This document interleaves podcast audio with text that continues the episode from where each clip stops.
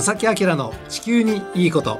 皆さんこんにちは正木明です。小木野恵美子です。1月29日1月の最終月曜日です、えー、午後1時を回りました。今日1月29日っていうのをちょっと調べてみましたらですね、はい、南極の昭和基地が開設されたと。ああそうなんですね1957年、うん、私が生まれる前でございます、はい、ね遥か彼方のね、えー、まあ南極でずっと気象観測などいろんな観測をねされてる方、常に常駐ねされてて。はい貴重なねですよね。存在です。でちょっと疑問に思いません？1月の29日に昭和基地が開設。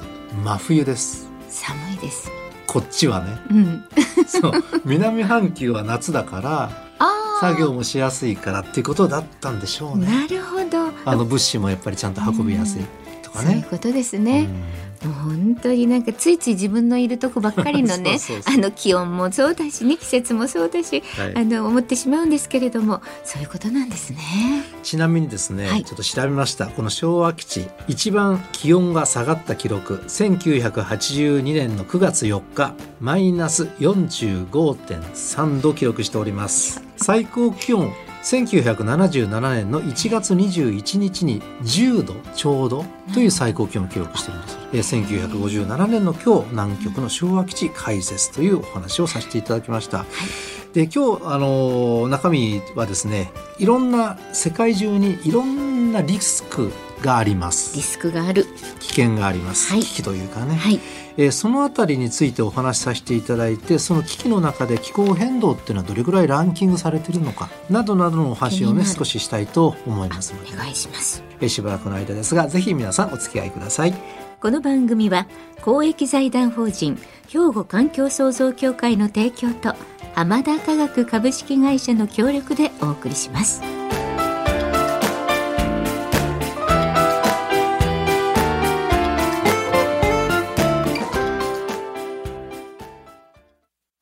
兵庫環境創造協会。2050年脱炭素社会の実現に向け兵庫カーボンニュートラルセンターとして環境と調和した未来を目指し脱炭素化への取り組みや自然環境の保全再生など皆様と共に進めています。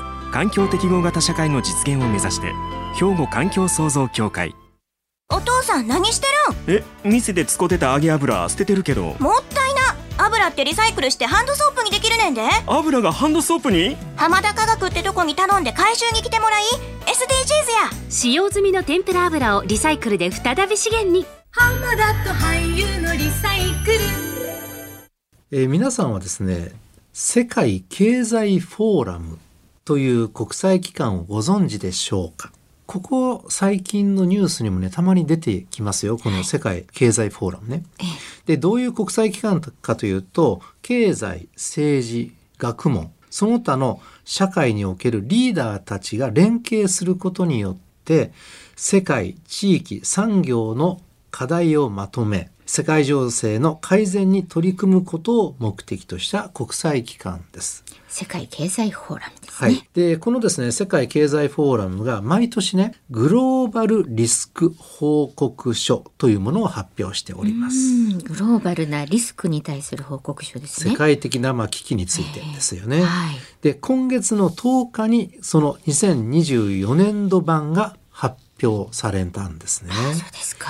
当然この番組で注目したいところは、まあ、地球環境に関するね、はい、リスクがどれだけ、まあ、この期間がね認識されているのかというところすごく気になるところです、ね、気になります。ですよね。はい、でそれらについても今日お届けしたいと思うんですがまずですね国際的なリスクをランキングにして紹介されていますのでね、うん、えー、このあの報告書の中ですね。なのでそちらをまず見ていきたいと思うんですね。はい、でこのランキングはですね短期的なリスクと長期的なリスク2つに分けて発表してくれております。大切ですよねそういう見方ね。この報告書って皆さんもインターネットでね検索して見ることができるのでね興味をお持ちの方は見ていただいたらいいと思うんですけれども、はい、短期的なものからいきますね。はい、今後2年間の世界的なまあ、危機、リスク、トップ10。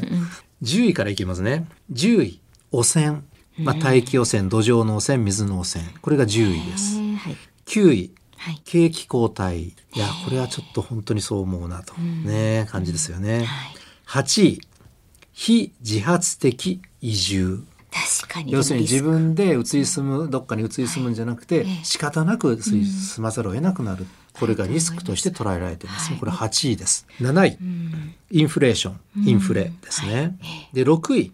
不平等または経済的機会の欠如。で5位がですね、うん。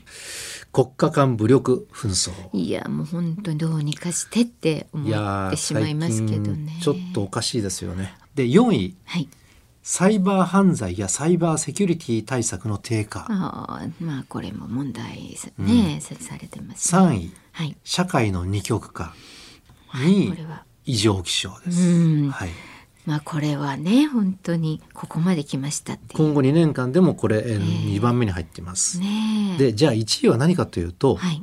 誤報とうん。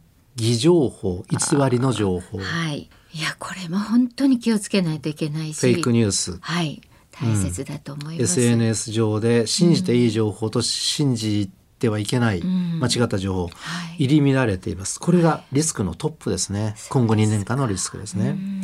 でこの中で、えー環境に関するものは10位の汚染と2位の異常気象、はい。長期的なリスク、はい。いきますよ。10位はい。汚染これ短期的なものと一緒ですね。同じランキング10位ですね、長期的な今後10年間ぐらいのそうです。スパンですね。はい。はい。9位社会の二極化。はい。で8位サイバー犯罪やサイバーセキュリティ対策の低下、なるほど。7位非自発的移住、うん。6位 AI 技術がもたらす悪影響。いやもうこれも考えないといけない。で5位が合法と、えー偽情報偽りの情報ですね、うん。でここから先いきますよ。4位天然資源不足、はい、いやうん、3位生物多様性の喪失と生態系の崩壊。本当にこれも大事、うん。2位地球システムの危機的変化、はいはい。まあ、気候の転換点というふうに書かれていますね、それから、えー今後10年間のリスク1位は異常気象になっております。いやーここに来て長期的に見ると正木さんすごいですねうん、やっぱり少し先にいろんなその環境面でのリスクがあるんではないかというえー捉え方。これ国際経済フォーラムの発表ですけどもでね。すか、うん、でちょっとまとめますと、はい今後2年間の短期的なリスクトップ10の中で環境に関する項目は2つでした。はいそれに対して今後10年間の長期的なリスクのトップ10の中にえ環境に関する項目は5つありました多。くなりましたね、うん本当にそれと短期長期ともにやはり異常気象が上位に食い込んでいるといった形になっているんですね。あそうですね本当に大事なはい。まあそのあたりがどうなんですかね。あのもちろん環境に関するいろんなリスク、環境問題から派生されるリスクっていうのはたくさんねありますよね。この番組でも何回もお伝えしてるんですが、はい、本当に。まあその他にもやっぱりね社会的にはいろんな面があるなっていうのはこれでわかるんだけれども、長期的に見るとやっぱりその中でも環境に関するものは結構割合多くなってるなという形になっています。はい、まあ私たちが生きていくためにね絶対にもうこう守っていくというか課題としてね取り組まないといけないリスクですからね。そうですね。まさきあきらの地球にいいことまさきさん荻野さん頑張ってねえー前半はですね、えー世界経済フォーラムが今月10日に発表した全世界的な危機、グローバルリスク2024をもとにお話ししました。えー長期的なリスクの中にやっぱり環境に関するものが、えートップ10の中で5つ入っている。ねえやっぱりたくさんねそう。入ってきました。これは注目しなければいけません。うんちょっと復習しますと、はい今後10年間のリスクのトップ10、1位が異常気象、2位が地球システムの危機的変化、3位が生物多様性の喪失と生態系の崩壊、うんそして4位が天然資源不足、そして第10位に大気土壌水の汚染となっています。ねえこれ全部連携してますもんね。そうそう、それぞれ独立してなくて、すべてこれ関連性がありますよね。ありますよね。はい。でですね、あの、ここからはですね、この中の3位にランキングされている、はい生物多様性の喪失と生態系の崩壊、これにちょっとスポットを当ててみたいと思います。はい生物多様性という言葉。ええまあ、それ自体ちょっとね、なんかつかみどころない気がしますよね。結構ねでもいろんなところで使われる言葉ですけどね。よく聞く言葉ではありますよねえはい。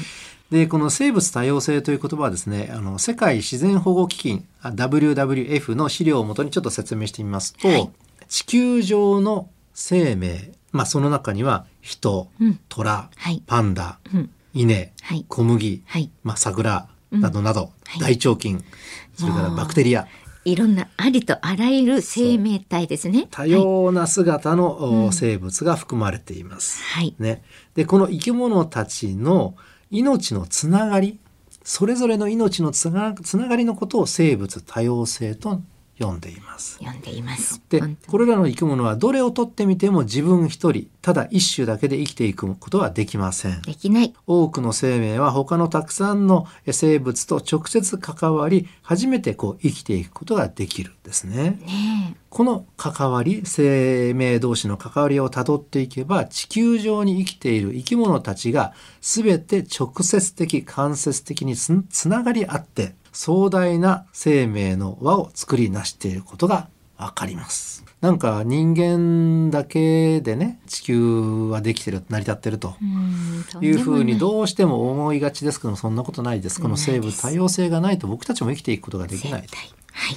でこうやって考えるとつまりね生物多様性っていうのはこの地球という一つの環境そのものであり、うんそこに息づく、えー生命の全てを意味する言葉に他ならないでしょうと。と思います。もう家族ですよ。みんな一つの家みたいにね、地球が思えばいいかなって。だから人間だけ、えーまあ、便利な暮らししていたらダメですよと、うんえー野生の動物のことももちろん考えるこれも当たり前のことだということですよね。そういうことですね。でこのリスクのですね生物多様性の喪失はい。とは地球上に息づく生命のつながりが壊れてきているという、うんまあ、リスクになりますよいやね。本当に絶滅危惧種とかねなんかそういう言葉も今、うんうんうんもうあちこちであれもこれもみたいなねありますよね。その言葉があること自体ちょっとこれは問題だよなっていうふうに思わなければいけない、うん異常なことですよね。でまたその生態系の崩壊も、まあ、意味合いとしてはほぼ同じでちょっとこう観点を変えた言葉と言っていいでしょうね。はい。さてさてその生物多様性なんですが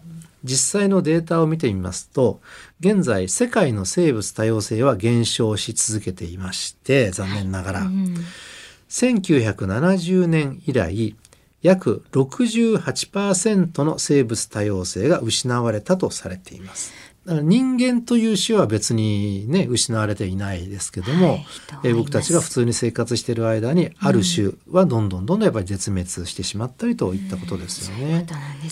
でこの絶滅が僕たちに全く関係ないかというとそんなことないんですようんっていうのがこの生物多様性の考え方ですよね。ねでねあの先ほどからこの自然の話ばかりでねこの生物多様性が私たちの社会に直接どんな関係があるのかとちょっと思ってしまうじゃないですか、はい。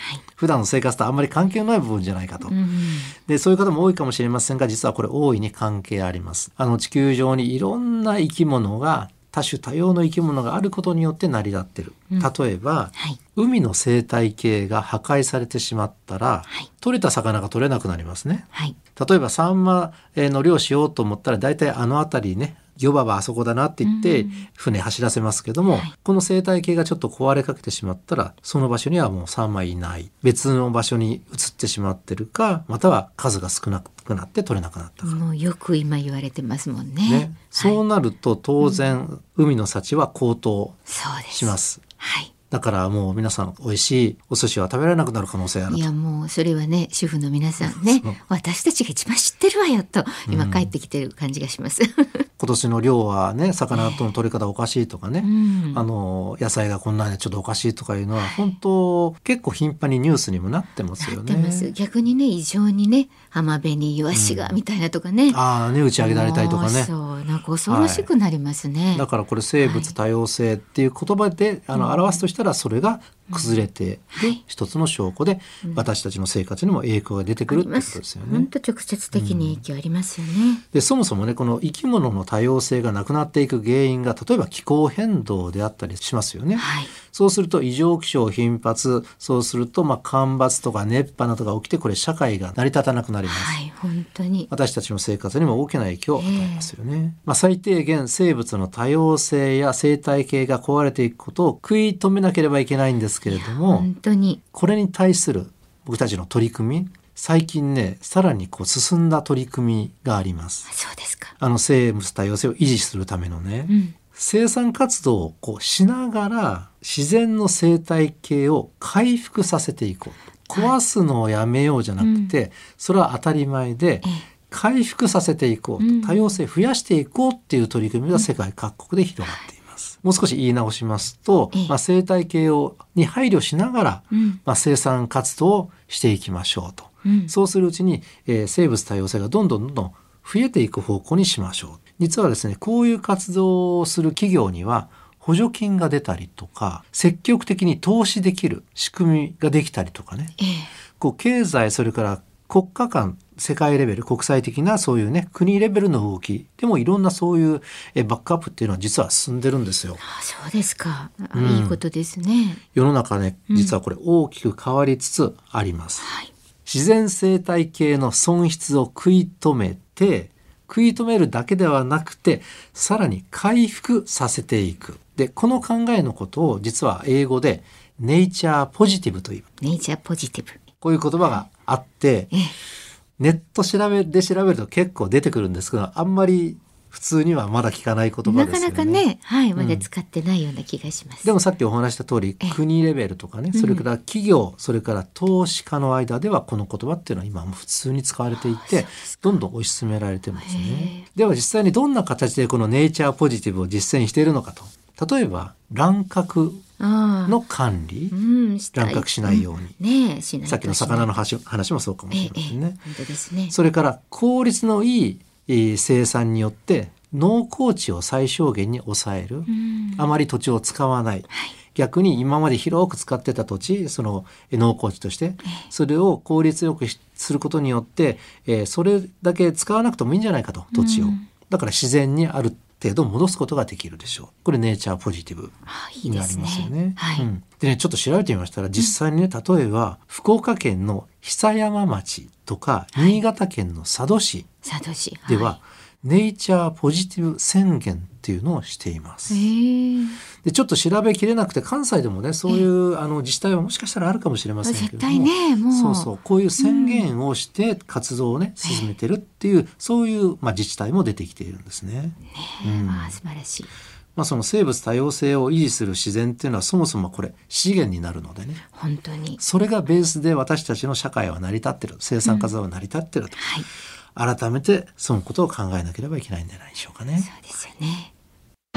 兵庫環境創造協会2050年脱炭素社会の実現に向け兵庫カーボンニュートラルセンターとして環境と調和した未来を目指し脱炭素化への取り組みや自然環境の保全再生など皆様と共に進めています環境適合型社会の実現を目指して兵庫環境創造協会。お父さん何してえ店で使ってた揚げ油捨ててるけど。るんもったいな。油ってリサイクルしてハンドソープにできるねんで。油がハンドソープに？浜田科学ってとこに頼んで回収に来てもらい SDGs や。使用済みの天ぷら油をリサイクルで再び資源に。浜田と俳優のリサイクル。えさて、えー今日もですね番組にたくさんお便りをいただきましたご紹介させてください。はい。もう本当にね、たくさん皆さんありがとうございます。ありがとうございますはいその中からですね、ラジオネームスカーレットさん、えー滋賀県からいただきました。ありがとうございます。ありがとうございます滋賀県の方からです、まさきさん。冷えるとこだ。あ 本当にねね今雪かな、はいあの元旦からの放送もねすごくあのしっかりと聞かせていただいてますというメッセージなんですが、はい重く配置をしましたという言葉もちょっとね胸に 残りましたが、えー私自身も車通勤をやめて晴れた日には自転車で通っています。ちょっとね病院のお仕事なんかもされてるんですけれども、春の桜や秋の紅葉など景色を楽しみながらの通勤はとても楽しいです。あその発想はいいですね。ね。自然を楽しむ、い。そして家庭菜園、うん。これで収穫したネギは根っこの部分をもう一度土に植えて二度三度栽培を楽しんでいます。はい荻野もそうしております。ありがとでうございます。人参もね、人参も頭だけちょんと切って植えとくと、ね、いけますいけます、はい。もうさつまいもだっていけるし、うん。あのニンニクくもねちょっと芽が出たらもう植える。はい。はい、まああの言い出すときりがないですがまたコンポスト。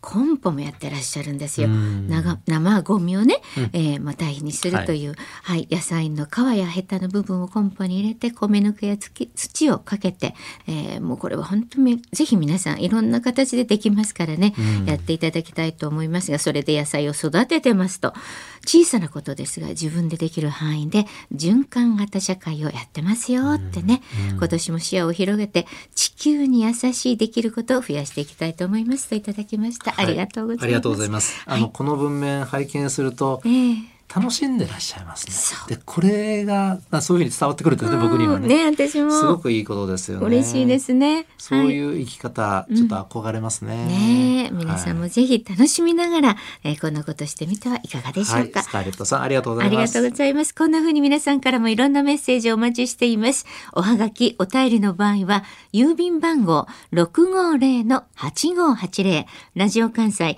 正木明の地球にいいこと、ファックスでは078-361-0005、メールでは、まさきアットマーク、jocr.jp こちらでお待ちしています。よろしくお願いいたします。はい、お待ちしております。よろしくお願いいたします。抽選にはなるんですけれどもなんとですね、はいまさきさんと、まあ、私もなんですがサインを入れさせていただいたエコバッグプレゼントもしたいと思いますのでね皆さんからのお便りどしどしお待ちしていおます待ちしております。ということで、正木明の地球にいいことは今日はこの辺でお別れいたします。ご案内は正木明と、荻野恵美子でした。それではまた来週。さよなら。この番組は公益財団法人兵庫環境創造協会の提供と浜田科学株式会社の協力でお送りしました。